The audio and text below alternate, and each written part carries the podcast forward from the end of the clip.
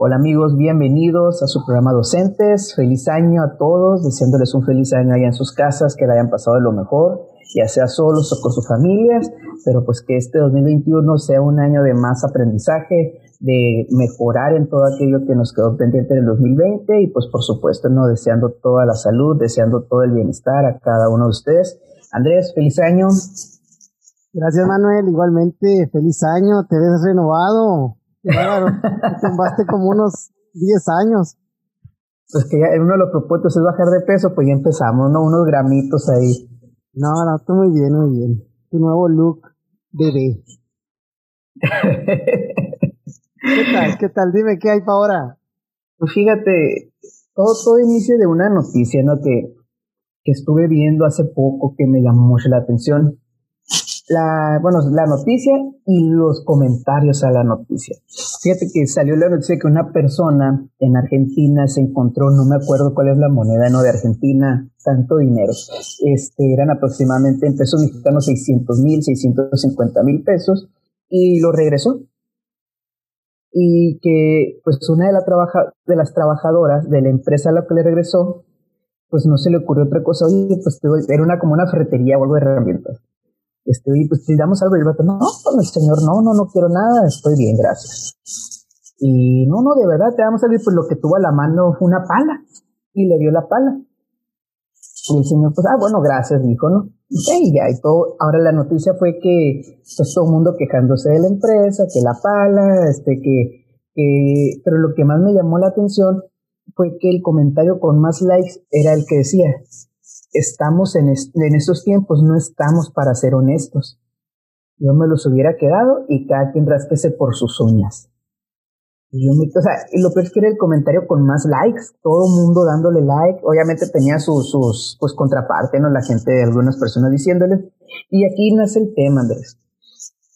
Este, no sé si alguna vez te tocó escuchar el, el spot de Televisa de tienes el valor o te vale.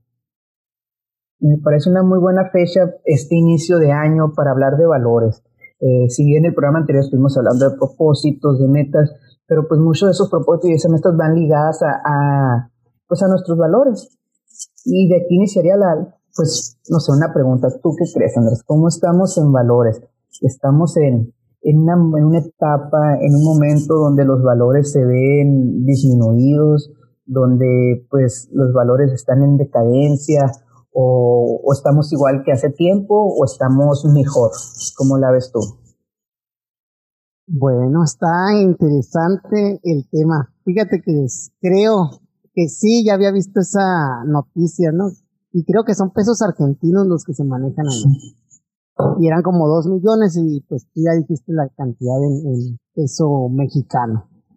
Eh, definitivamente es algo que, que cuando uno lo, lo ve esa noticia, ¿no? A mí también me, me sorprendió porque se hace viral no por el hecho bondadoso, ¿no? De haberlo hecho, sino, sino por el morbo que genera el que le hayan dado tampoco, por decir así, para la gente, para la vista de la gente, al haber regresado, o porque mucha gente no lo hubiera hecho, hubiera preferido quedarse con el, con el dinero, y creo que ese es un claro mensaje de que de que algo, algo está faltando, ¿no? En, en, en la cuestión de los valores. Y ya no voy a hablar de, de, lo educativo, porque los valores pues no nada más se, se dan en la escuela, de, hecho comienzan en los hogares, comienzan desde casa, con mamá, papá, y creo que ese es uno de los problemas que, que podemos, que, que hemos platicado de hecho, ¿no? Sobre la atención que se le da a los niños y cómo el, la formación que les damos en muchas ocasiones está más ligada al entretenimiento o a la complacencia de, de ciertas cosas que no tuvimos, por decir, y descuidamos la parte formativa de educar a, a, nuestro hijo como un ciudadano del mundo realmente, no como el merecedor de este mundo, sino como un ciudadano del mundo que, que respete eh, plantas, animales y sobre todo personas. En realidad, yo creo que nos hemos aislado tanto en algo muy individualista en la educación, que, y digo en la educación en los hogares también, ¿no? Que nos está generando mucho egoísmo, pues mucho egoísmo en las, en las personas, en que cada, como dice comentarios, es que cada quien se race con sus propias uñas. Es una realidad. El mismo sistema eh, te, te, obliga a que por ti mismo logres hacer muchas cosas que, que no se pueden en sociedad o que es competencia en sí, pero está incorrecto el contexto. O sea, no, no no voy a decir que, que lo considero correcto que, que te rasques con tus propias uñas no significa que te tengas que tomar algo que no es tuyo, ¿no? Exactamente, entonces ahí, ahí lo, veo, lo veo muy mal. Creo que hay, hay ciertos valores eh, en esta sociedad que logra ver, vamos a decir, en cuestión de derechos humanos como que se van más hacia ese lado, pero, pero en cuestión de las acciones hay incongruencia muchas veces. Hay incongruencia en lo que se hace. ¿Tú, tú qué dices? ¿Qué opinas? Mira, con esto de, de, la honestidad, hablando de ese valor en específico, ¿no? Este, no sé, me sorprendió mucho. Obviamente también es bueno ver la parte de aquellas personas que, este, incluso el señor de la noticia dice, es que yo no, yo no esperaba ninguna, ninguna recompensa. O sea, yo hice lo que era lo correcto hacer. Pero me preocupa que sí se percibe una decadencia y a lo mejor decadencia de valores, ¿no? Hablando de esto y no sé decirte si es algo que ya ha existido siempre o es algo nuevo. ¿Por qué? Porque ahora las redes sociales nos dan mayor apertura a decir lo que queramos. Y, y muchos basados en, en, las opiniones personales, pero muchos basados también en el anonimato. Hay muchas cuentas falsas o cualquier cosa, ¿no? Entonces, sinceramente, como tú dices, me llama la atención de que es cierto, nos estamos buscando, esforzando por fortalecer otros valores, mientras estamos dejando de lado algunos. Estamos, este, hacemos marchas, hacemos conciencia, hacemos este, campañas en redes sociales para rescatar algunos valores, pero los valores internos, a lo mejor por así decirlo, los, los valores donde nadie me ve, este, en qué manera los estamos manejando. No sé si hay una, hay una decadencia de valores, pero sí siento que nos estamos volviendo más egoístas.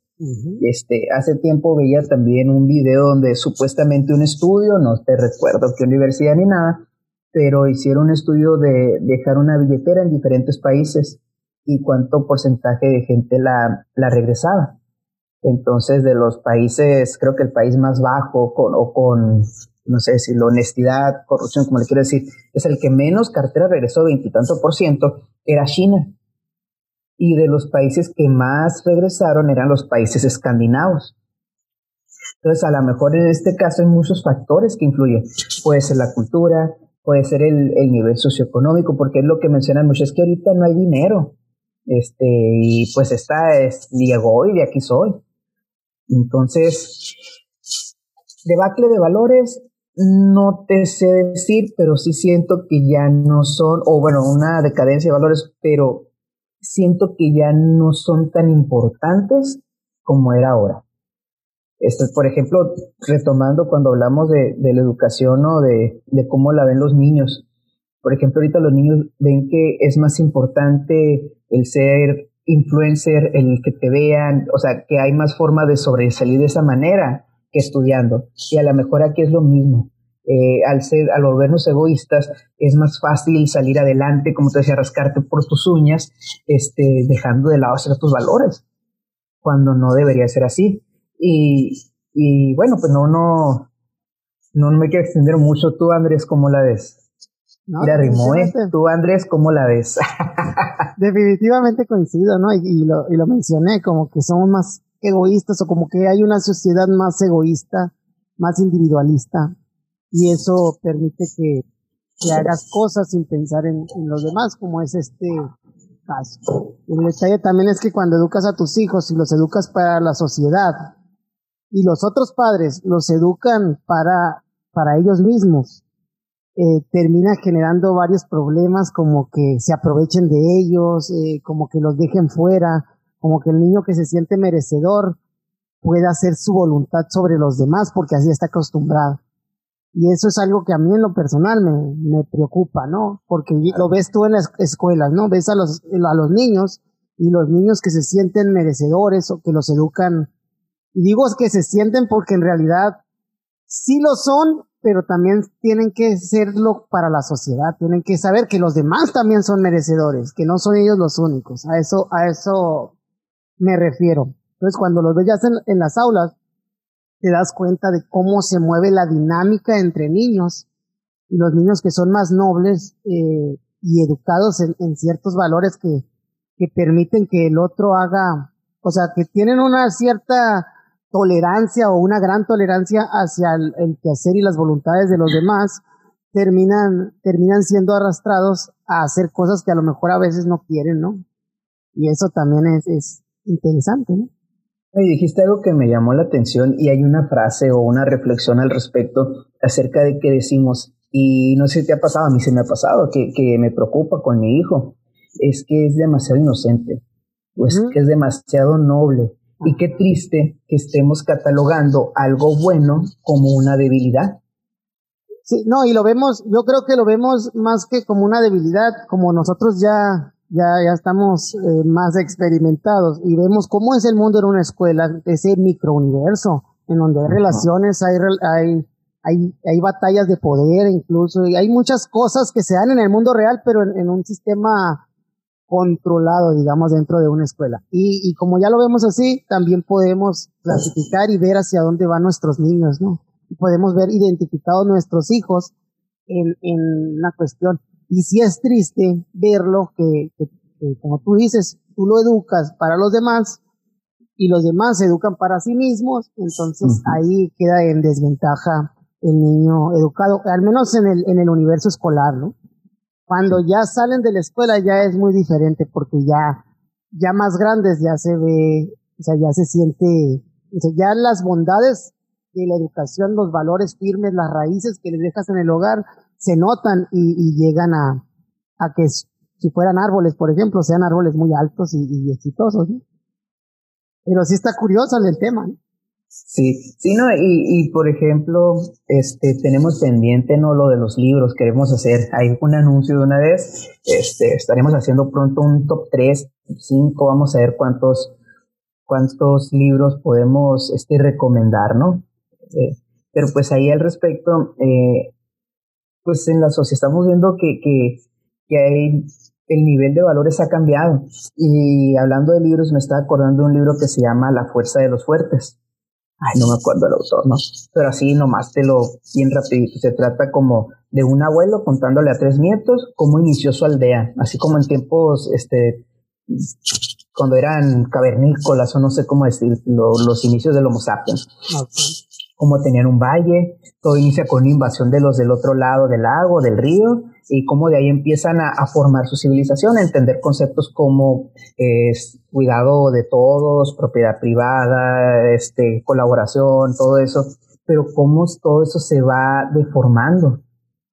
Eh, llega un punto donde dice, parecía que la gente se esforzaba en buscar maneras de no trabajar para que nosotros trabajáramos por ellos. Y si antes con el trabajo yo podía comer todos los días, ahora trabajando cinco veces más, no me alcanza para comer.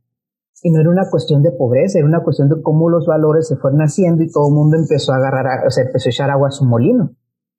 Y aquí también, entonces, eh, pues, ¿cómo la ves, Andrés? El nivel que tenemos actualmente de valores en la sociedad, ¿a qué crees que se deba? Independientemente decimos que son muchos pocos, ¿a qué crees que se deba este nivel actual en general? ¿no? Porque sabemos que cada familia es, como dices, un microuniverso, cada familia tiene su propio, sus propia escala de valores, habrá familias que tengan más, habrá familias que tengan menos, de acuerdo a sus características, pero en general, aquí como estamos viviendo en México, este, en Sonora, tú en Caborca, y en Obregón, eh, ¿a qué crees que se debe ese nivel de valores actualmente?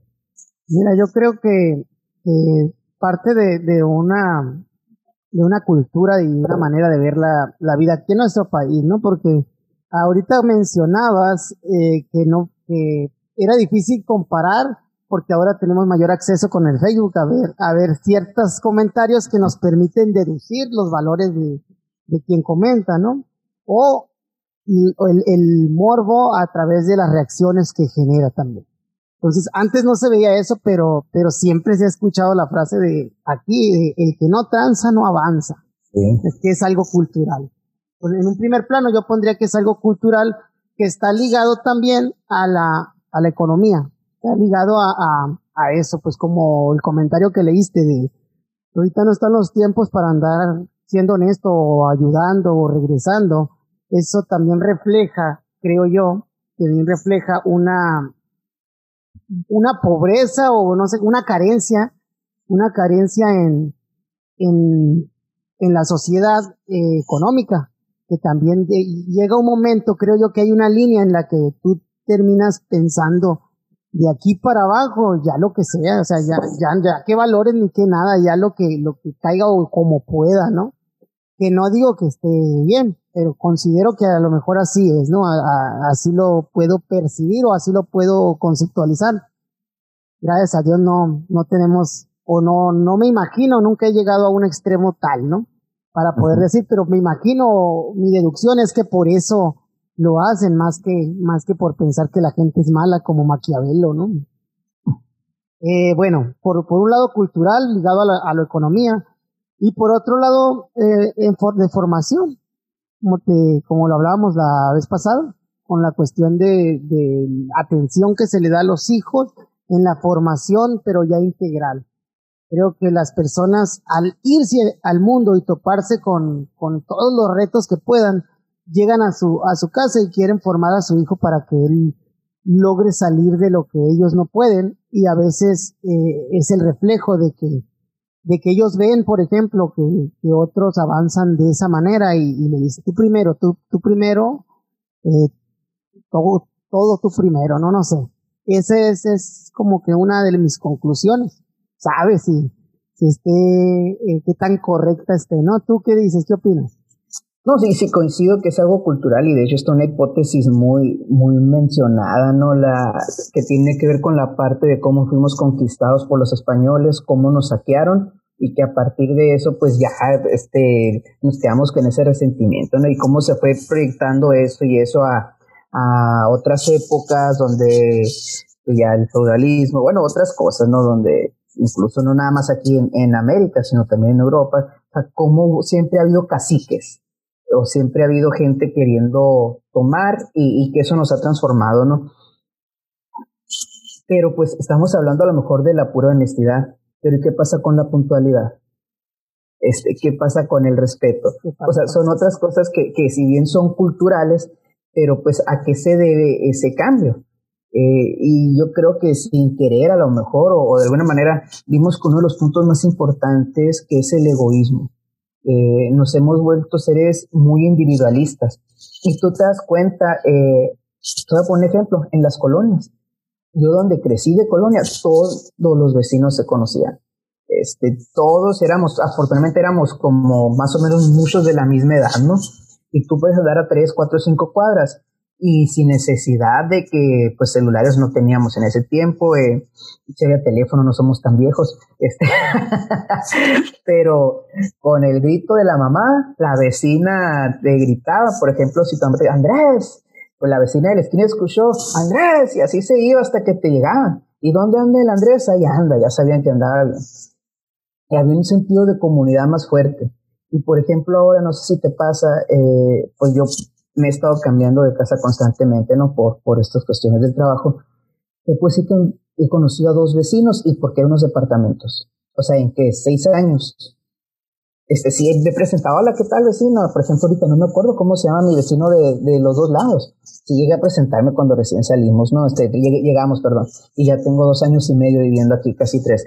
Pero no sé si te ha pasado, o sea, que, que se pierde sentido de comunidad por la movilidad, por tantas cuestiones, pues este, también así tiene que ver la tecnología que ya no hay tanta necesidad de estar saliendo, ya no, o ha cambiado incluso la dinámica social, ya no hay una tiendita de la esquina o están desapareciendo las tienditas de la esquina, ya tienes más un Oxxo, ya tienes más un super del que sea, este, y eso hace que se pierda mucho el sentido de comunidad. No sé cómo la ves tú. Eres un ermitaño tú que no saludas, grosero, hijo. No, mira, tienes razón, tienes razón. Yo también tengo esos recuerdos, ¿no? De, de que ya llegaba diciembre, ahí en la colonia donde yo vivía, en Jardines del Valle. Saludos para allá, Ciudad Obregón. Ya, ya hacen falta tus saludos. Sí, ya hacen falta. Los primeros del año para jardines. Sí. Allá vivíamos por un bulevar, Bulevar Las Palmas.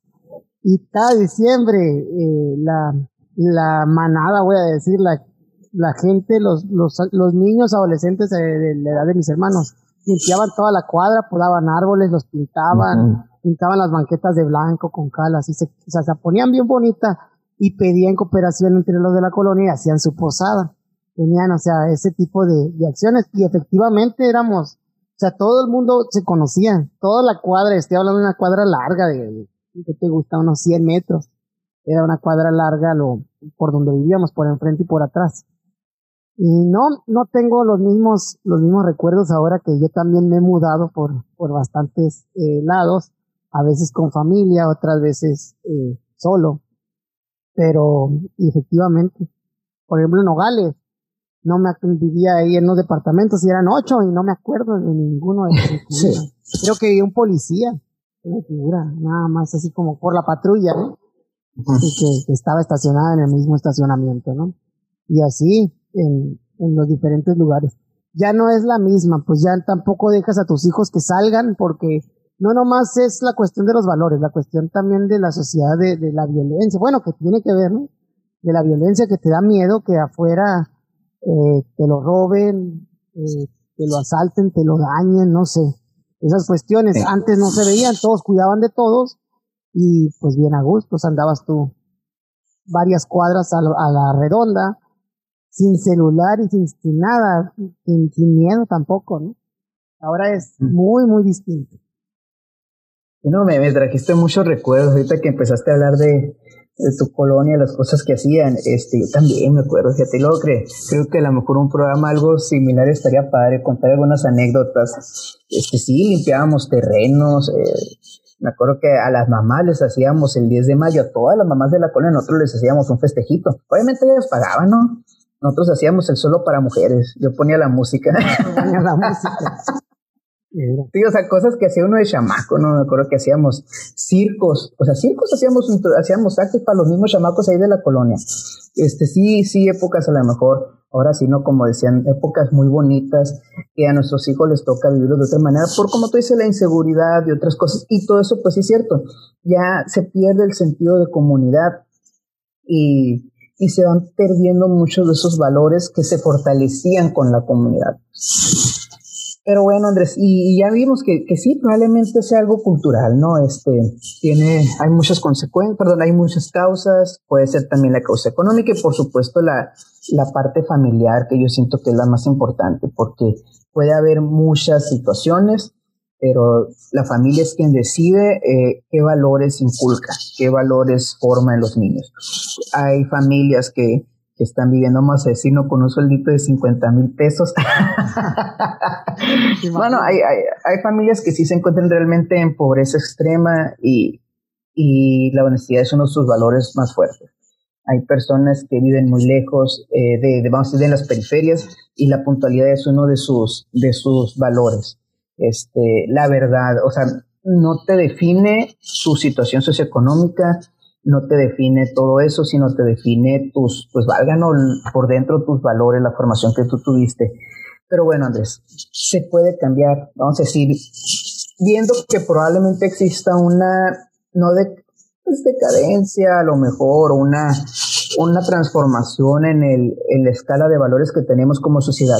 Se puede cambiar, se puede hacer algo al respecto. ¿Cómo la ves? una disminución, diría yo creo, en los valores. es algo. Sí. Mira, yo ahorita que estás hablando de sentido de comunidad, estoy así como asombrado y pensando, digo, yo creo que por ahí debe de ser, ¿no? Porque mira, y volviendo a las experiencias, ¿no? Cuando tú estabas en la, en tu calle anteriormente, que todos se conocían, que todos se veían, los cholos de tu cuadra no te asaltaban. ¿Por qué no te asaltaban? Porque eran los de tu terreno, los de tu, los de tu cuadra, independientemente que tú seas cholo o no, ellos no se te, te, hacían, no, se te echaban encima. Al contrario. Recuerdo una, unas historias, recuerdo ahí. Te defendían, pues te defendían los cholos, de, otros cholos, pues de otros lados. O sea, eh, que tiene que ver con el sentido de comunidad. Y creo yo que una de las, de los caminos que se puede seguir es eso, crear comunidades. Empezar a tratar de crear comunidades otra vez.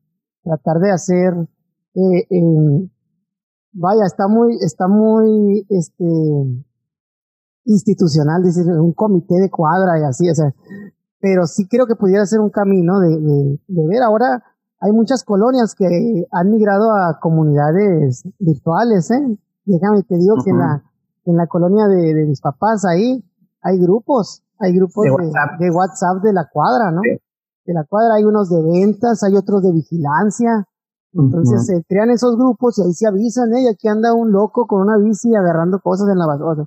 Y ya los otros salen y ven y este, empieza a crear otra vez. Aquí anda un loco barbón que no, no ubicamos. Anda, anda gritando un loco barbón aquí afuera como que está grabando. no, no, sí. Como te digo, tiene que ver con eso, que, que se crea comunidad. Incluso ya desde ahí pues, empezaron a salir que el cafecito, que la baraja, que otro tipo de acciones que, que, crean. Y en la medida que, que crean, o sea, una, una relación, y en la medida que estamos mejor relacionados, nos importa la otra persona. A medida que tú quieres a la persona que tienes a un lado, es, eh, no le vas a hacer daño, pues. No vas a pensar, nunca, y si te pasara en alguna necesidad, la relación y el cariño que puedas tener, yo creo que te detiene. Es el mismo egoísmo que estamos hablando ahorita, es el que te, te abre la puerta a que, pues, ni me importa, o me trató mal, a veces dices como vengativo, dice nunca se ha importado nunca, se, nunca le ha importado y te da, te da pie a que, a que la persona opte por tomar esa vía fácil o ese camino que no es el correcto. Pero cuando hay una relación, eh, vaya, la gente te, te cuida, se cuidan entre ellos. Entonces el camino, creo yo, pudiera ser eso, empezar a crear comunidades entre la, la misma población y deberíamos empezar por lo micro, tal vez por, por las colonias, como dice por la, eh, por la, vaya por la población, o igual afines a, a buscar intereses, pero sí hay factores este, sociales que, que son difíciles, ¿no? Como el grado de violencia que hay en, en el municipio, la ciudad o eso, eh, es difícil. Ahí hay una carencia de valores también, pero bueno, ¿cómo le entras a algo que no, que no te, que no te toca y que estás en total desventaja para enfrentarlo, ¿no?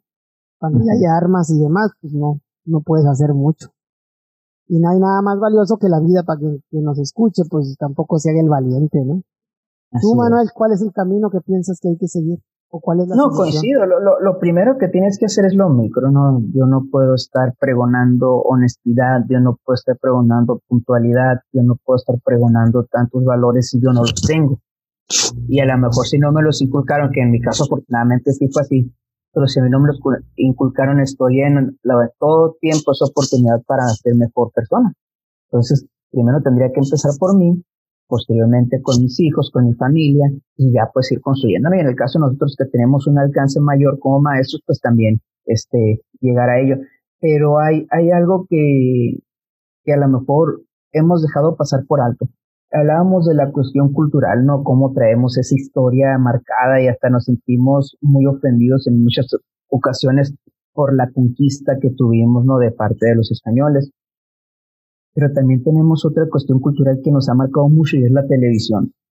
Este, vivimos mucho tiempo marcados eh, y aquí a lo mejor es el, es el único que me acuerdo, ¿no? Este, ahorita que se me viene a la mente, pero una mentalidad de que el mexicano era pobre y que el mexicano tenía que ser pobre porque el rico era malo. El Chavo del Ocho, este, la, la película de Pepe el Toro, bueno, no creo que los, nosotros los pobres, ¿no? Nosotros los pobres, ándale. La novela Los ricos también lloran. O sea, cómo se marcó una, una cultura muy arraigada de que el pobre es bueno y el rico es malo. Entonces, ese tipo de cuestiones también han forjado nuestra sociedad, ¿no? Los aspectos culturales. Eh, creo que algunas empresas han hecho muy buenos esfuerzos por cambiar esa, esa parte también, ¿no? Este, generando campañas de apoyo, ya sea el teletón, el juguetón, ya sea la, el, el notar que hay gente que está en situaciones vulnerables. O sea, siento que también se ha habido un esfuerzo, ¿no? Y te decía esta campaña de Televisa, ¿tienes el valor o te vale? Eh, pero sí, sí es un trabajo que tenemos que hacer muchas partes. Este, lo micro es súper importante, pero pues también si tienes un factor que moldea tanto la cultura de tu sociedad como la televisión, pues siento que es importante seguirle sumando, seguirle abonando a esa parte. Y, y, pues ya como te decía, nosotros tenemos un gran poder de influencia como agentes de cambio, que se escucha muy, muy este cliché, ¿no? Pero realmente somos agentes de cambio al ser maestros. Este, si bien tú y yo no estamos frente a niños, este, pero estamos frente a maestros también. Eh, y no podemos, te decía, yo tengo una frase, ¿no? Que es que cuando escriba un libro, que mi propósito es iniciar este año, es uno de los propósitos de, de año iniciar eh, la escritura de, de, ese libro, es una frase que nadie puede dar lo que no tiene. O sea, yo no te puedo hablar, y te decía, de valores, yo no te puedo enseñar de algo que yo no lo practico. Te puedo hablar, ¿no? Y sí te puedo decir, pero lo que hoy realmente no va a tener significado y no va a tener relevancia y en algún momento se va a caer. ¿Por qué? Porque no hay algo que lo, que lo sustente, que lo fundamente. Pues. Entonces, como yo pienso que la escuela tenemos un, un gran este, oportunidad, realmente tenemos eh, relaciones sociales, tenemos comunidades, tenemos estos eh, microsistemas ahí eh, donde los niños, pues es, es, su entorno social, es su colonia, vamos a decirle. O sea, la escuela decimos es la segunda casa, eh, su pupitre es su propiedad privada, y hay robos en la propiedad privada. Este, hay vigilancia también en la, en el salón. O sea, hay muchas cositas que vemos que se replican en la sociedad. Entonces, qué mejor manera de nosotros inculcar, eh, comentar eh, de la mejor manera los valores. Pero pues aquí sí, para todos nuestros, nuestros amigos, maestros, es importante no nomás hablarlo, no nomás decirlo, sino también practicarlo. No puedo hablarles de puntualidad cuando me ven llegando tarde este, no puedo, te decía, ¿no? Cada cuestión de valor, ya hay un autor que me gusta mucho. No es un autor, creo que es conferencista de negocios, pero me gusta y es muy poco conocido. Terry Gogna se llama. Lo escuché por casualidad en alguna ocasión y me gustó mucho lo que decía. Que el niño, este, hablando específicamente del papá, no la de la mamá, específicamente el papá, que el papá gana, hereda su autoridad por el título de papá es su autoridad, ¿no? Título de papá.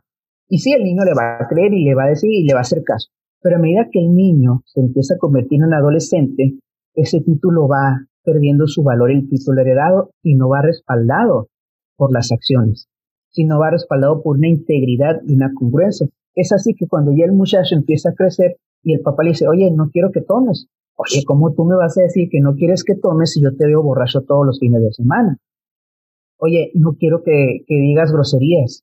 Oye, ¿cómo me vas a decir si tú me tratas de pe a pa? Entonces ahí es donde decía esta persona, este conferencista, que la adolescencia no es que los jóvenes sean rebeldes, es que los jóvenes ya abrieron los ojos y se dan cuenta que su líder dista mucho de ser un verdadero líder. Su líder no es congruente lo que predica con lo que hace. Y eso también lo aplicaría yo para la casa, ¿no? Este, ser congruentes, ser congruentes y aquí a lo mejor hasta como un consejo, pues no, no soy, no soy quien para dar consejos de papá cuando apenas tengo tan poquita experiencia, pero pues lo tomo de esta persona que me gustó mucho lo que dijo. O sea, y yo lo veo este, con mi papá, ¿no? Yo, yo lo que, quieras o no, todos fuimos rebeldes en algún momento, pero yo lo que más le hacía caso era lo que yo veía que él se hacía. ¿Por qué? Pues si él lo hace, pues no, no tengo para dónde hacerme, ¿no? Y creo que sería todo, como maestros también, pues tenemos que ser congruentes, ser íntegros tener rectitud, ¿no? Tener rectitud que pensar, hablar y actuar de la misma forma. Así con, es. Con congruencia. Sí, tienes, tienes total razón, ¿no? Ahorita que mencionaba lo cultural, también diría lo de, lo de los dichos, Manuel. O sea, aquí, este, camarón que se duerme se lo lleva a la corriente. ¿qué te dice? Aunque lo puedas asociar al trabajo, también lo puedes asociar a que alguien te pueda ganar con algo porque se durmió. Entonces, eh, lo asociamos hacia la ley de la selva, ¿no? Si tú te lo encuentras es tuyo. Eso, Todo eso es cultural, todo eso es cultural y, viene a marcar y a, decirnos cómo, o sea, vamos a, disminuir los valores o a promover antivalores en la, en la misma sociedad. Pues ahí en Taekwondo, fíjate, nosotros le mencionamos eh, lo que tú dices ahorita es muy importante. El Sabunim viene siendo el, profesor de taekwondo y significa el que enseña con el ejemplo. Entonces ahí es como que el compromiso de, dar clases de taekwondo obliga a que el, maestro de taekwondo sea la mejor versión de sí mismo para sus alumnos, porque todo lo que hace, todo lo que ve, el alumno lo va a aprender de, él, ¿no? Y aplica en la sociedad también, pues, o sea, el, ser padre también tiene esa definición, el que está a la derecha del padre. ¿Por qué? Porque al ser el ejemplo viene siendo como, como el papá, igual que los profesores en el, en el aula, pero igual que el papá en el hogar, pues en el hogar es ahí donde el, papá pues tiene que tener esta rectitud, esta congruencia, vaya. Y no nomás el papá, también la mamá, y también los abuelos y también los tíos, porque aprendes de todos lados.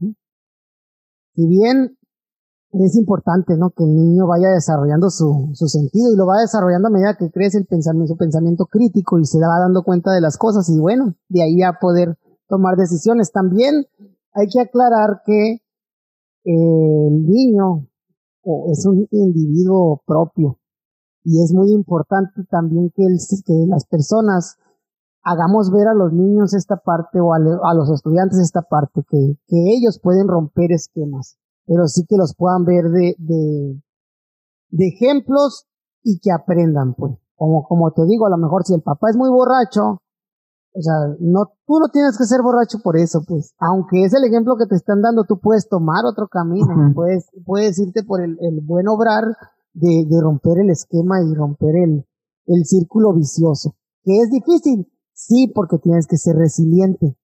Pero ahí tenemos que elevar a los niños a un nivel de conciencia más grande para que puedan tomar mejores decisiones. Pero es, es complicado porque culturalmente pues eh, haces lo que ves. De hecho hay un, hay un estudio que dice así, ¿no, Manuel? Que, que, que loco, ¿no?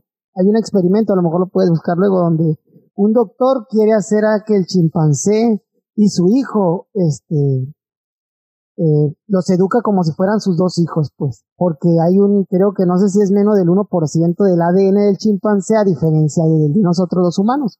Entonces, él lo quiere hacer, eh, quiere ver a, qué grado puede hacer que el chimpancé evolucione, digamos, ¿no? O, adquiera las habilidades humanas.